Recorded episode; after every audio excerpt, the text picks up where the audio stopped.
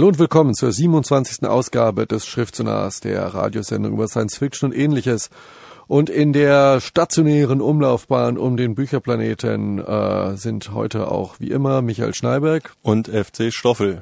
Und wir reden heute über zwei Romane und zwei Kurzgeschichtensammlungen. In der ersten Hälfte der Sendung wird es gehen um den Roman Dirac des deutschen Autors Dietmar Dart und um die Anthologie vier Novellen unter dem Titel Moloch, herausgegeben von Peter Crowther. Und in der zweiten Hälfte der Sendung geht es direkt weiter mit Kurzgeschichten. Äh, von mir zumindest heißt ersehnt äh, wieder eine Kurzgeschichtensammlung ähm, aus dem Schajol Verlag, nämlich unter dem äh, zusammenfassenden Titel Visionen und äh, ja, der äh, die titelgebende Kurzgeschichte Plasma Sinfonie, da werden wir nicht drüber reden, sondern über eine andere sehr nette Geschichte. Außerdem reden wir über ein Buch namens Handbuch amerikanischer Gebete von Lucius Shepard. Sehr abgefahren, es lohnt sich bis zum Ende zuzuhören. Viel Spaß.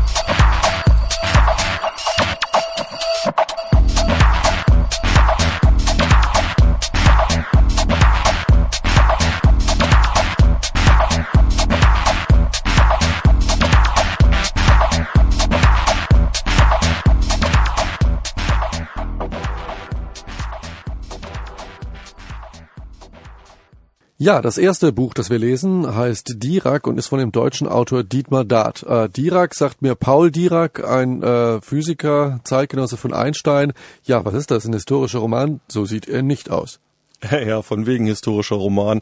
Äh, das genaue Gegenteil. Äh, wir haben es nämlich mit einem Stück zeitgenössischer Literatur zu tun. Und ähm, gut, ich kenne mich in diesem Gebiet nicht so aus. Äh, nichtsdestotrotz wage ich hin und wieder den Versuch, mal was anderes außer Science Fiction zu lesen. Also Dirac von Dietmar Dart, ein Buch mit Science-Fiction-Elementen.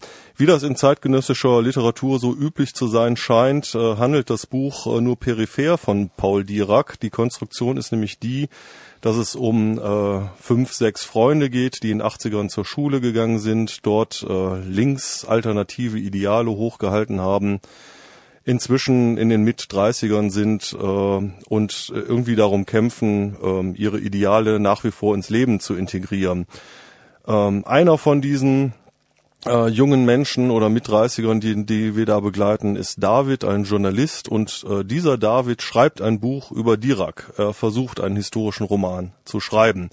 Und äh, davon kann dann der geneigte Leser immer wieder Ausschnitte lesen und äh, feststellen, dass auch Paul Dirac äh, einige Ideale hat, äh, eben das äh, Schwert der Wissenschaft äh, hochhält und hin und wieder damit heftig zuschlägt. Unter anderem, als er halt eben äh, sich der Quantenmechanik zuwendet und da ähm, eine Formel entwickelt, beziehungsweise entwickelt ist äh, falsch gesagt, sondern er kommt halt drauf, dass man über Matrizendarstellung ähm, die Quantenmechanik sehr gut beschreiben kann.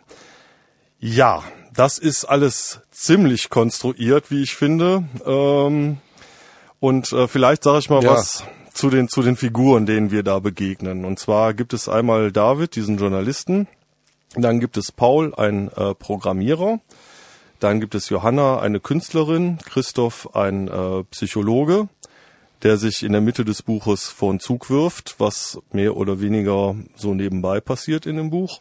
Und es gibt äh, Nicole, eine ziemlich gestörte Kindfrau, die mit Paul, dem Programmierer, zusammen ist und ein Kind gemeinsam ja, kriegen. Ist das, ist das jetzt äh, Zeitgeistliteratur oder gibt es irgendeine richtige Handlung, die die ganze Geschichte nach vorne treibt? Ist da ein Zug drin oder ist das äh, Ge Geplauder? Es ist, also für mich ist es, war es ziemliches Geplauder. Es ähm, geht eigentlich die ganze Zeit darum, dass äh, die Leute nicht mehr wissen, wie sie mit ihren Idealen umgehen sollen. Ähm, es hat stellenweise einen unglaublich weinerlichen Ton. Es wird ständig darüber diskutiert, äh, wie man denn ähm, heutzutage das Ganze noch in sein Leben integrieren soll. Und es gibt eine Schlüsselstelle ähm, in dem Roman, die auszugsweise hinten auf dem Klappentext draufsteht. Ähm, insofern etwas doof, den als Ausschnitt zu nehmen, aber es ist eigentlich exemplarisch und ich würde sagen, da hören wir uns mal an, äh, was so das Anliegen von Dietmar Dart in Dirac ist. Folgendes. Man kann nicht leben wie ein Tier, wenn man Mensch ist. Das haben wir mal gewusst. Das haben wir einander auch dauernd neu beigebracht, jeden Tag. Dass es um was gehen muss, um mehr als das stille Glück im Winkel und bestenfalls etwas philosophische Inneneinrichtung. Dass man die Welt planvoll umbauen muss, wenn man sich nicht gefallen lassen will, dass sie über einen verhängt wird, wie so ein Unglück.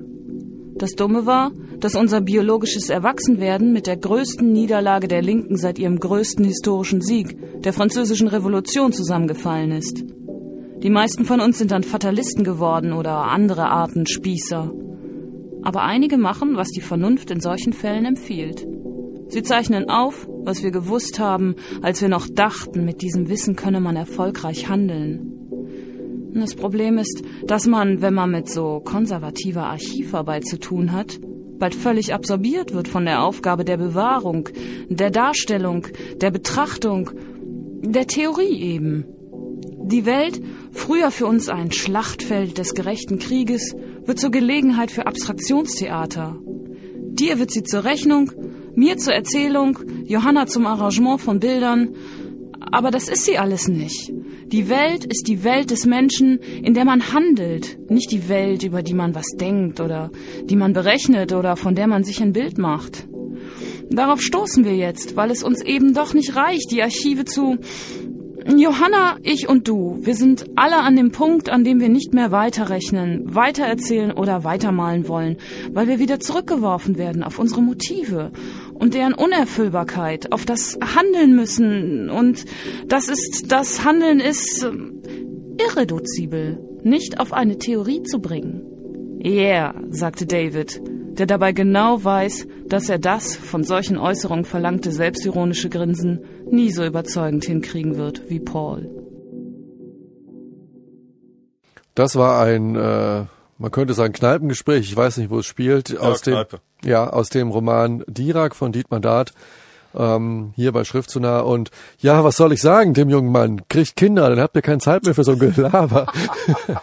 Ja. ja, also lustigerweise, lustigerweise ist genau das die Quintessenz auch von diesem Buch und ähm, traurigerweise auch die Quintessenz äh, dessen, was Dietmar Dart mit diesem Buch ähm, möchte. Ähm, wenn man auf dieser Webseite johannarauch.de mal äh, nachliest, was er so dazu sagt.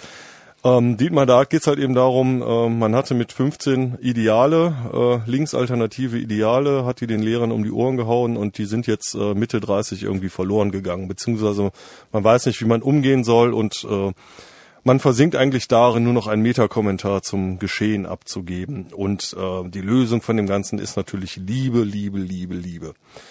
Ähm, ja, ich muss sagen, mir geht es ziemlich auf den Sack, dieses weinerliche Rumgejammere der Leute, die ich in der Schule schon scheiße fanden, ne? die einfach immer nur diskutiert haben, anstatt einfach was zu machen.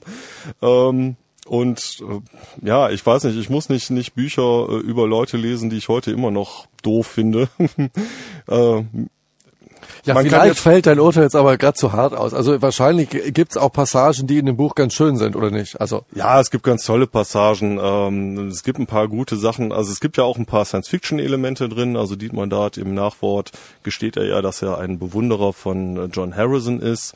Und gerade dieser letzte Roman Licht von John Harrison ähm, taucht so in Anspielung auch ein bisschen auf. Also da gibt's in Dietmar Darts Roman gibt's eine Frau von der Küste, die so ein bisschen zwischen den Zeiten auch wandelt, die auch quantenmechanisch einiges in, in, ins Durcheinander bringt. Irgendwie ist dieses Leben von Paul Dirac auch äh, mit dem Leben von, von David verbunden äh, über die Zeiten hinweg. Das ist irgendwie ganz nett. Dann gibt es so ein paar surreale Momente, wie eine äh, Frau in lila Haaren und grüner Unterhose in einem Rollstuhl. Gut, wenn man kein Science-Fiction-Fan ist, dann findet man das wahrscheinlich furchtbar abgefahren alles. Ähm, wenn man so wie ich viel Science-Fiction liest, dann ähm, ist es irgendwie normal und die Geschichte, die überbleibt, ähm, naja, äh, für mich zumindest nicht besonders erquickend. Die Geschichte, die es besonders ärgerlich macht, ist eigentlich, dass ähm, natürlich man jetzt nicht David, den alter Ego, mit Dietmar Dart verwechseln sollte. David scheitert äh, in seinem Anspruch, irgendwie seine Ideale ins Leben zu integrieren und ähm, schafft es eigentlich nicht zu handeln ähm, auf die Frage, warum Dietmar Dart denn dann quasi eigentlich so einen Negativabdruck ähm, da seiner selbst ähm, präsentiert und äh, nicht einfach was Positives ähm, oder einfach eine gute Geschichte erzählt, antwortet er halt auf seiner Webseite, dass ähm, er die Lösung jetzt auch noch nicht so richtig parat hat. Außer mhm. natürlich Liebe und vielleicht Kinder kriegen da denke ich mir, okay, das kann man so machen, das ist vielleicht auch gerade der Tenor in der zeitgenössischen Literatur, aber ich persönlich lese dann lieber ähm, Bücher von Leuten, die eine wirklich gute Geschichte zu erzählen haben. Die schon beim Handeln angekommen sind. Die schon beim Handeln angekommen sind und äh, wo in den Büchern die Personen auch handeln und nicht lamentieren. Insofern vielleicht äh, Dirac von Dietmar Dart. Man kann sich wunderbar dran reiben. Äh, man kann sich auch selber überlegen, ob man in seinem Leben vielleicht das äh, doch besser macht äh, als die Leute da. Ähm, ja, ich weiß nicht, was ich sagen soll. Ich fand es eigentlich doof, aber ähm, es ist trotzdem ein gutes Buch. Okay, und äh, mit guten Büchern, guten Geschichten geht's auch gleich weiter.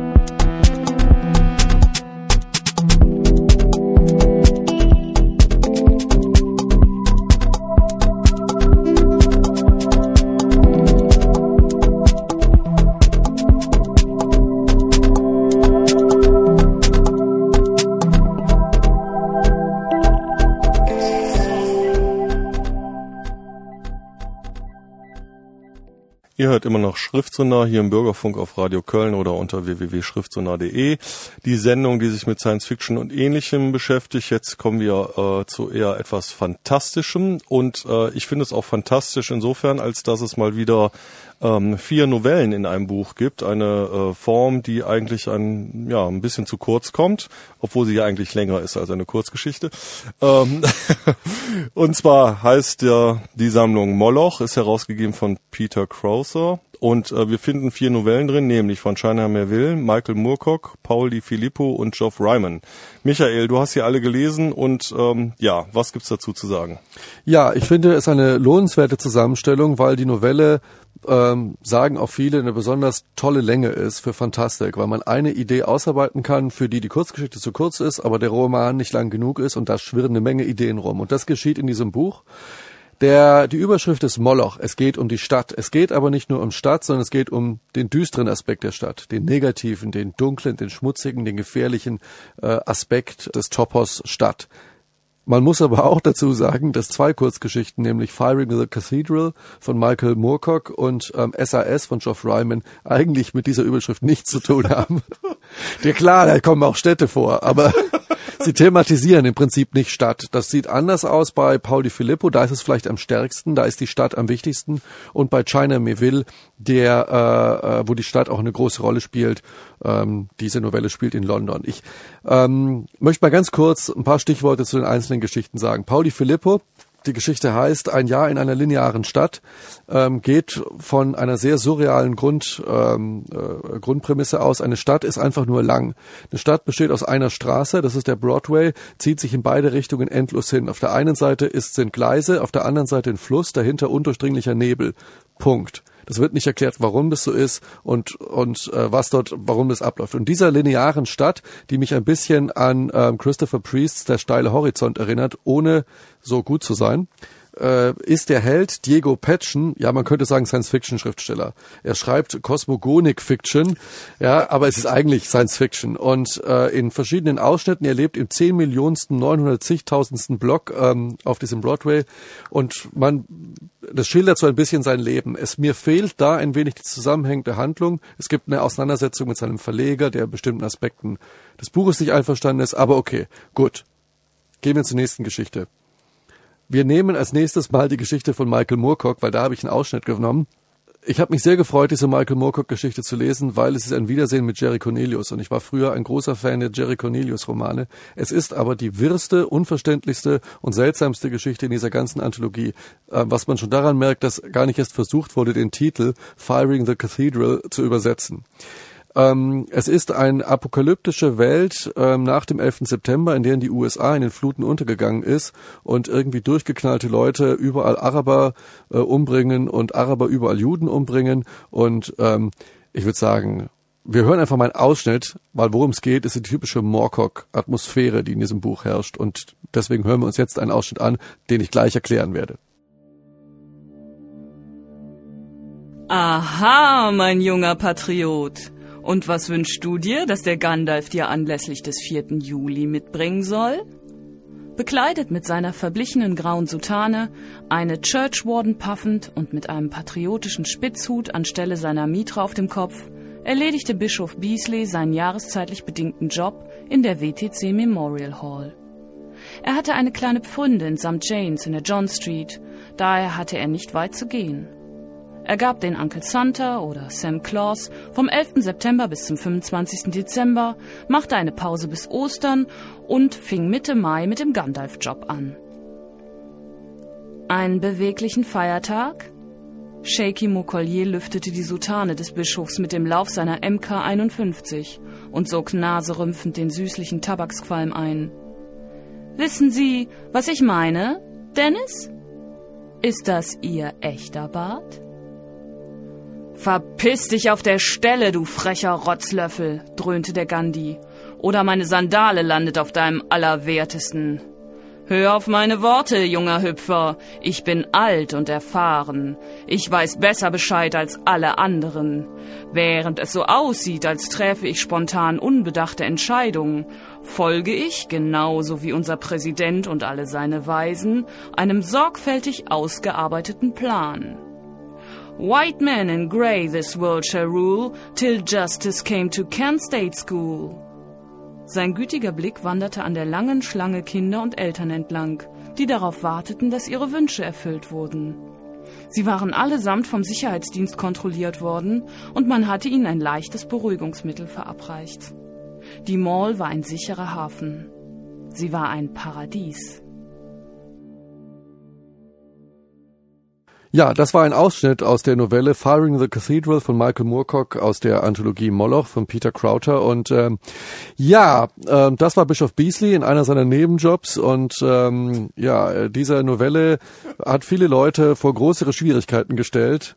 Ähm, also ich muss, muss gestehen, ähm, ich find's super, super geil und es, es äh, reimt sich auch ein Bild zusammen, aber ist, äh, ist die ganze Geschichte so, dass man im Prinzip so einen Scherbenhaufen äh, präsentiert bekommt und äh, dann im Kopf irgendwie das, äh, die Vase zusammen bauen muss? Ja, äh, noch stärker, als man jetzt hier merkt, weil ähm, dieses ganze Buch ist eigentlich eine surreale Collage. Es ist ein typischer ja, Jerry Cornelius-Trip, kann man sagen. Ähm, Zeitungsschnipsel, einzelne Szenen sind aneinandergereiht. Es gibt einen Kontext, aber man fragt sich die ganze Zeit, verdammt nochmal, habe ich was verpasst? Ähm, äh, und das irritiert sicher viele. Mir hat es sehr gut gefallen, weil mir diese Moorcock-Sprachvirtuosität gefällt und ich auf äh, Jerry Cornelius abfahre und auch die anderen Personen aus den frühen Jerry Cornelius-Chroniken, Juna Person, Major Knight, die tauchen alle auf.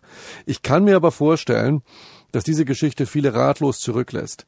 Ich habe sie aber auch deshalb ausgesucht, weil ich so eine Ahnung habe, dass wir demnächst nochmal über Michael Moorcock reden. Und da bekommen wir einen ganz anderen Moorcock äh, präsentiert. Das wird sicher in einer der nächsten Sendungen sein.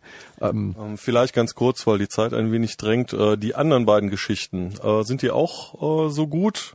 Ja, man muss, also ich werde jetzt Geoff Ryman mal ein bisschen auslassen. Die Geschichte ist gut. Ich möchte etwas mehr über China Melville sagen. Er hat eigentlich die beste Geschichte äh, geliefert. Spiegelhaut. Ich hatte das Gefühl, dass er mit der Novelle noch stärker ist als im Roman, dass er noch komprimierter ist, dass er sich nicht verfasert. Ähm, Im London äh, unserer Zeit dringen die Wesen von jenseits der Spiegel, die Imagos, die immer unter, darunter gelitten haben, dass sie unser Leiden und Hampeleien vor dem Spiegel miterleben mussten. Die Spiegelbilder verlassen ihre Welt und attackieren in einem brutalen Bürgerkrieg die Menschen. London wird in einen Bürgerkrieg gegen diese Spiegelbilder verwickelt. Das ist schon fast eine märchenhafte, surreale Prämisse, die China Melville ganz großartig äh, ausschmückt und seinen typischen Stil präsentiert. Und wir begleiten die Hauptperson Scholl auf seinem Weg durch London äh, beim Beobachtung dieses Kampfes und die Geschichte hat auch einige ganz tolle Twists äh, und man, man bleibt nachdenklich zurück. Also ich kann nur sagen, alle Achtung, China Melville, äh, alleine wegen dieser, äh, wegen dieser Geschichte Spiegelhaut äh, lohnt sich der Kauf dieser Anthologie und äh, für Michael Moorcock-Fans, die Jerry Cornelius mal wieder in Aktion sehen wollen, sowieso. Sag noch mal kurz den Titel. Äh, die Anthologie heißt Moloch, herausgegeben von Peter Krauser, erschienen bei Bastei Lübbe. Und gleich geht's weiter.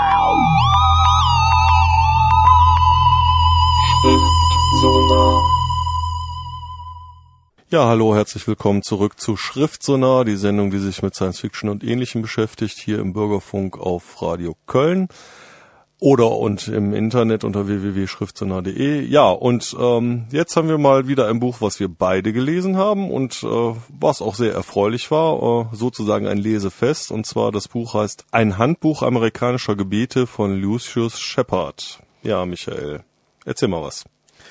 Ja, es ist äh, erste Buch seit längerem, was ich von Lucius Shepard gelesen habe. Ähm, ja, und ich fand es wirklich toll. Mir hat es wirklich sehr gut gefallen. Es geht um die Person Wardlin Stewart. Wardlin Stewart, äh, eine leidlich gescheiterte Existenz, ein zynischer Barkeeper, erschlägt mehr oder weniger aus Versehen oder im Affekt einen eifersüchtigen Liebhaber und kommt dafür ins Gefängnis.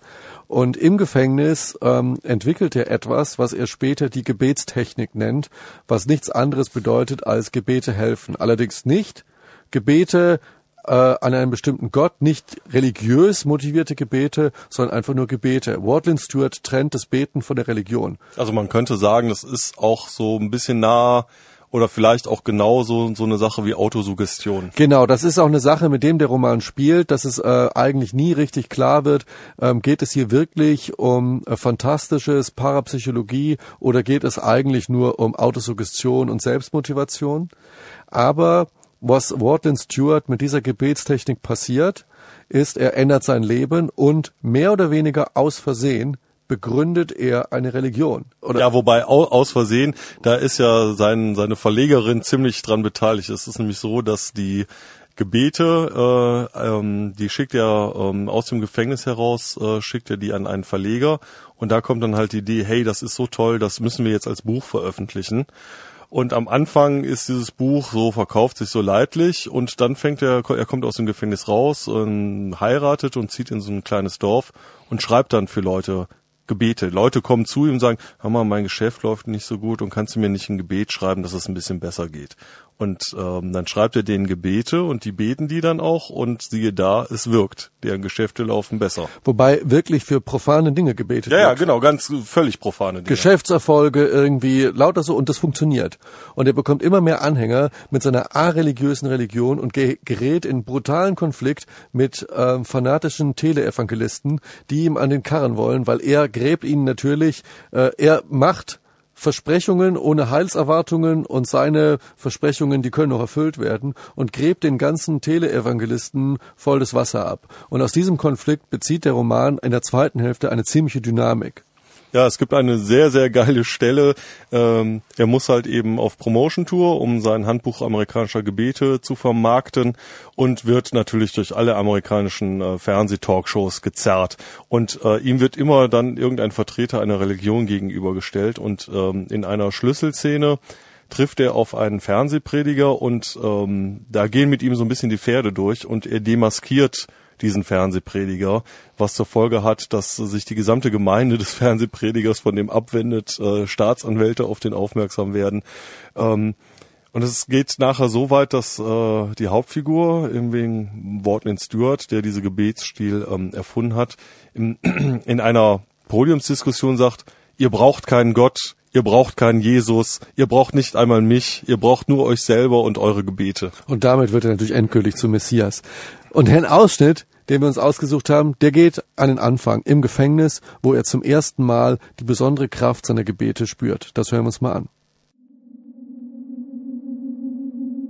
Im Gefängnis vergeudete ich einen Großteil meiner Zeit damit, dass ich mir unmögliche Formen der Rache ausmalte. Erst als ein Autodieb namens Roger Dubben, den ich kaum kannte, eine eigene Gefängnisfantasie, in der ich eine schlimme Bedrohung darstellte, in die Tat umsetzte, mich mit einem Messer niederstach und zum Verbluten im Treppenhaus liegen ließ. Erst da überwand ich diesen Wunsch nach Rache und begriff den Charakter von Gebeten. Ich entsann mich meines eigenen jüngsten Gebets. Ich lag im Treppenhaus hatte den Geschmack von Blut im Mund, Schatten bedrängten mich, das Leben strömte aus mir hinaus.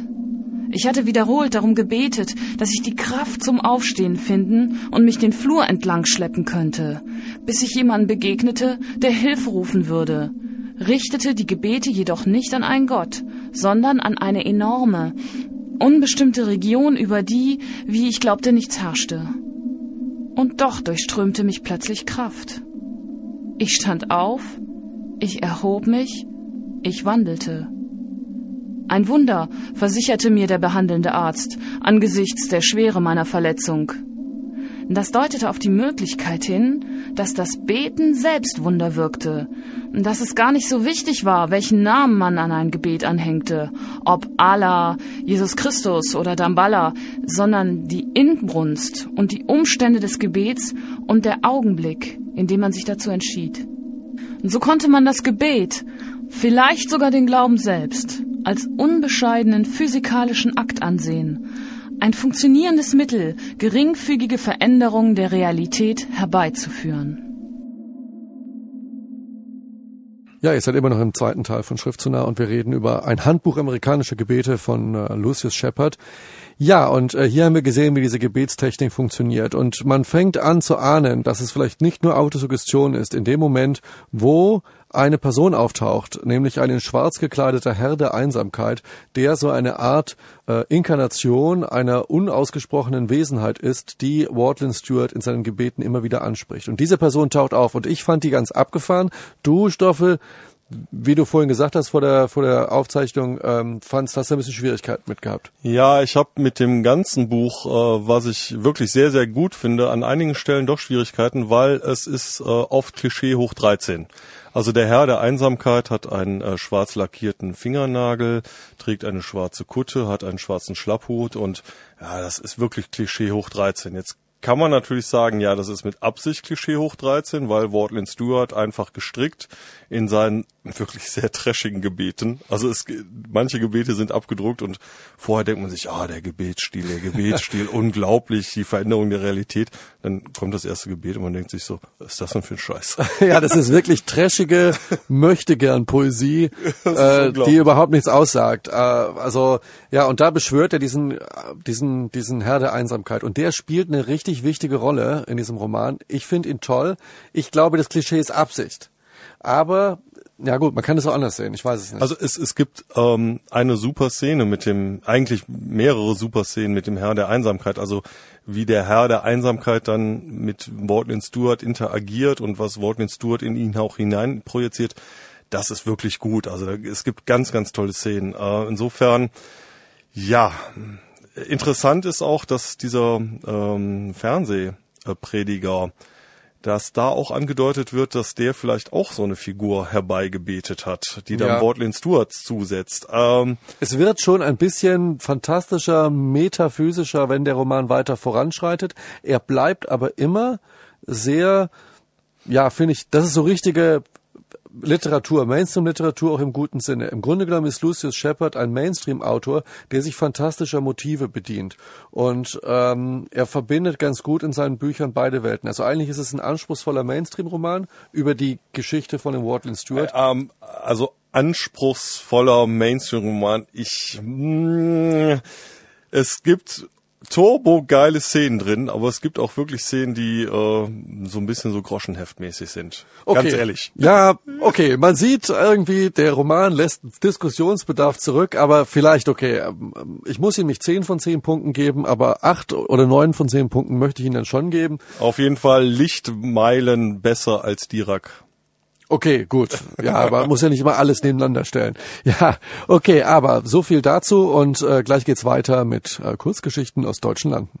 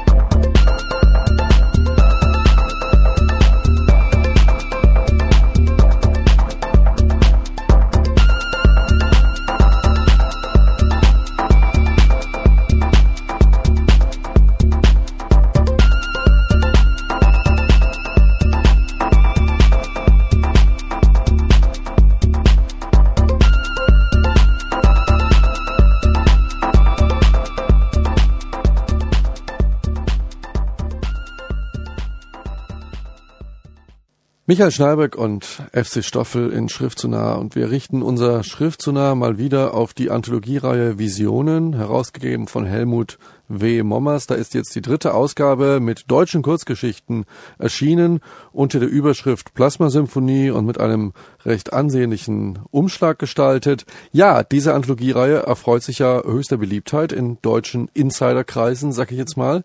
Und ähm, ja, da sind wieder illustre Namen irgendwie. Franz äh, Rottenstein hat das Vorwort verfasst, auch der ein illustre Name. Aber wir haben auch wieder Michael K. Ivoleit, äh, wir haben Andreas Eschbach drin, Helmut W. Mommers, Markus Hammerschmidt kann auch nicht fehlen. Und also wieder so ein paar bekannte Namen. Und ähm, ja, Stoffel, siehst du eigentlich, um mal mit der Frage anzufangen, eine Verbesserung oder eine Entwicklung der Anthologiereihe oder ist, ist, bleibt es so gleich? Oder was würdest du sagen? Ja, auch das ist ein bisschen schwer zu sagen, weil es hängt ja auch immer davon ab, was die Autoren sich gerade so ausgedacht haben. Aber ich muss sagen, äh, diesmal äh, ist diese Kurzgeschichtensammlung wirklich ein ziemlicher Knaller. Also sehr kurzweilig, sehr unterhaltsam, eine unglaublich große Bandbreite an ähm, äh, Geschichten. Einmal diese klassischen Ideengeschichten. Ich habe eine tolle Idee, die setze ich um.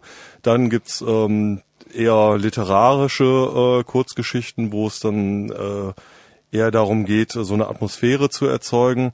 Und es gibt natürlich Leute, die, die wirklich den Vogel abschießen. Ganz klar, Thor Kunkel, Plasma-Symphonie, eine fantastische Idee auf den Punkt gebracht.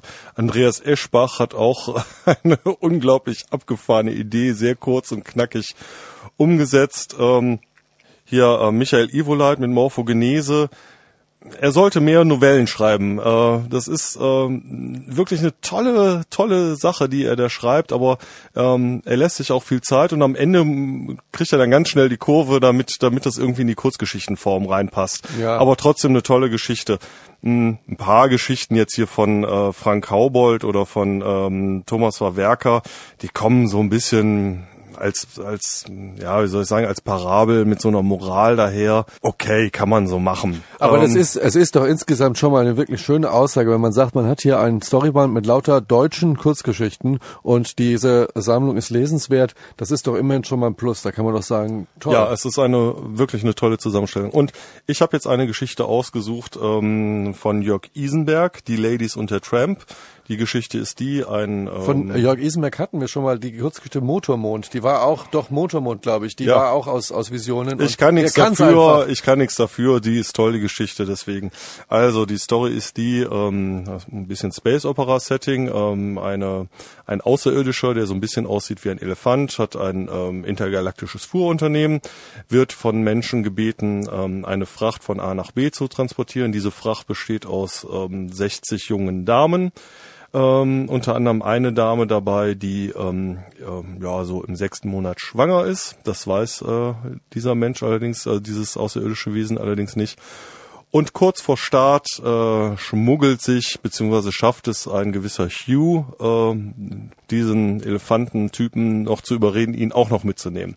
Äh, es kommt, wie es kommen muss. Auf halber Strecke kollabiert das Raumschiff und die Situation eskaliert ein wenig. Unter anderem gebärt halt diese Frau dann ihr Kind und äh, ja, wir hören da mal eben kurz rein, wie die Situation an Bord sich gerade so darstellt.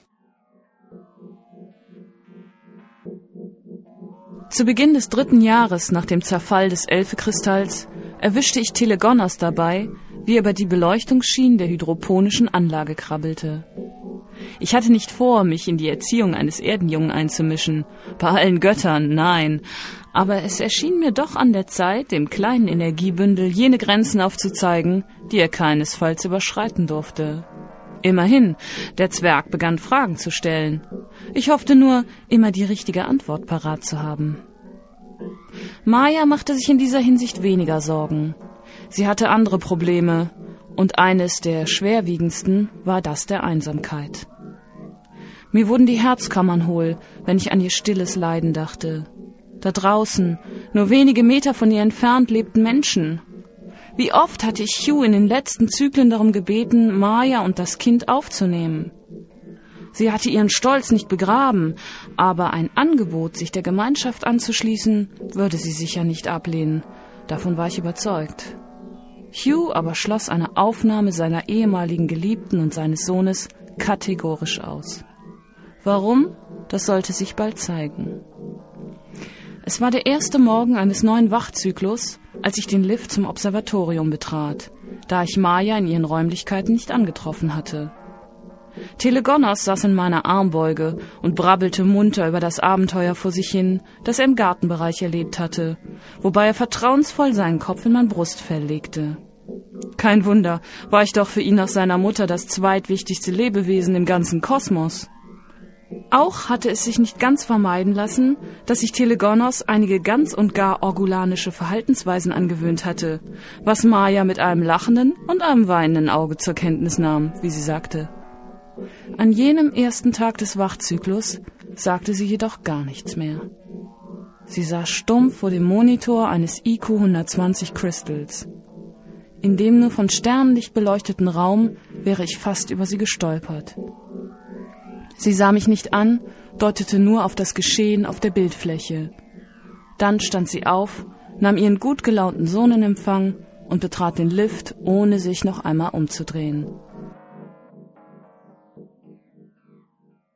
Das war ein Ausschnitt aus der Kurzgeschichte äh, Die Ladies und der Tramp von Jörg Isenberg aus der Anthologie Plasma-Symphonie, herausgegeben von Helmut W. Mommers. Und das ist ja eine schöne Idee, muss ich sagen. Außerirdische erzieht menschliches Kleinkind. Habe ich, glaube ich, so auch noch nicht gelesen. Äh, feine Idee. Ja, und äh, deswegen habe ich die Geschichte auch ausgesucht, weil die Idee ist sehr gut, ähm, aber es ist jetzt eben nicht die Idee, die an sich schon so abgefahren ist, wie jetzt meinetwegen in Plasma-Sinfonie, ähm, dass man gar nichts mehr falsch machen kann. Ja. Also Plasma-Sinfonie, super Geschichte, auf jeden Fall schon allein deshalb lohnt sich der Kauf dieser Anthologie. Ähm, aber Jörg Isenberg, finde ich, schießt den Vogel ab, weil er eine nette kleine Idee hat, äh, die ungeheuer trägt und hier äh, auch schafft, gut zu erzählen. Also eine absolute, ein, ein, ein Muss. Man muss dieses Buch, diese Anthologie kaufen, Plasma Sinfonie. Äh, vielleicht eine Anregung für, für die nächste Ausgabe an ähm, Herrn Mommers. Im Anhang ähm, resümiert er immer noch mal das letzte Jahr und hebt die Geschichten hervor, die ihm am besten gefallen hat. Und ähm, es ist doch tatsächlich so, dass im Jahresrückblick 2005 sage und schreiben äh, neun Geschichten aus der letzten Vision-Anthologie ähm, in seinen Top äh, Favorites sind. Ja, wie war das mit dem Eigenlob? Äh, gut, er lobt die ähm, Autoren, aber mir würde reichen, wenn er einfach mal die Kurzgeschichten hervorhebt, die nicht in seiner Anthologie erscheinen. Äh, ja, könnte okay. man so machen. Ja, kleine Anregung, ähm, aber ansonsten eine sehr gelungene äh, Ausgabe von Visionen und wir sind schon auf die nächste gespannt. Ja, das war's auch schon wieder mit Schriftzunah Nummer 27. Vielen Dank an unsere Sprecherin Doris Mücke. Die letzten Worte stammen von Wardlin Stewart aus einem Handbuch für amerikanische Gebete von Lucius Shepard, eine Kostprobe des Gebetsstils zum Thema der Herr der Einsamkeit. Schaue auf durch das Laub deiner Tage zu keinem Gott, auch dem nicht, der Liebende trennt, indem er nur den kleinen Finger krümmt, den mit dem schwarz lackierten Nagel. Bete, dass du weißt, was du weißt, als wäre es mit Blitzen ans Firmament geschrieben. Tja, guten Abend. Genau.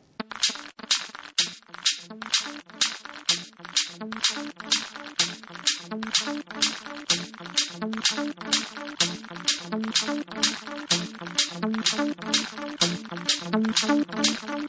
you.